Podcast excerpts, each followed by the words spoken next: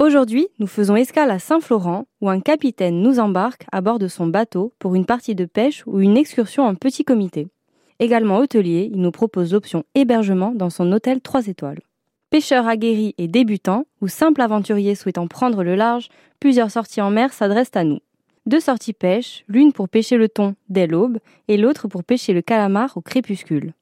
Au programme d'une pêche au thon, à la demi-journée ou journée, matinée pêche en petit comité, avec petit déjeuner à bord inclus et retour à quai à 11h ou 15h, après une pause déjeuner dans les plus belles criques du coin.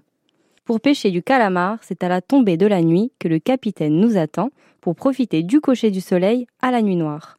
Nous avons la permission de minuit.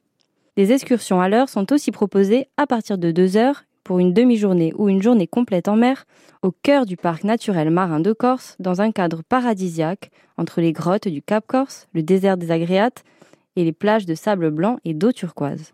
Nous déclarons la pêche au cric ouverte.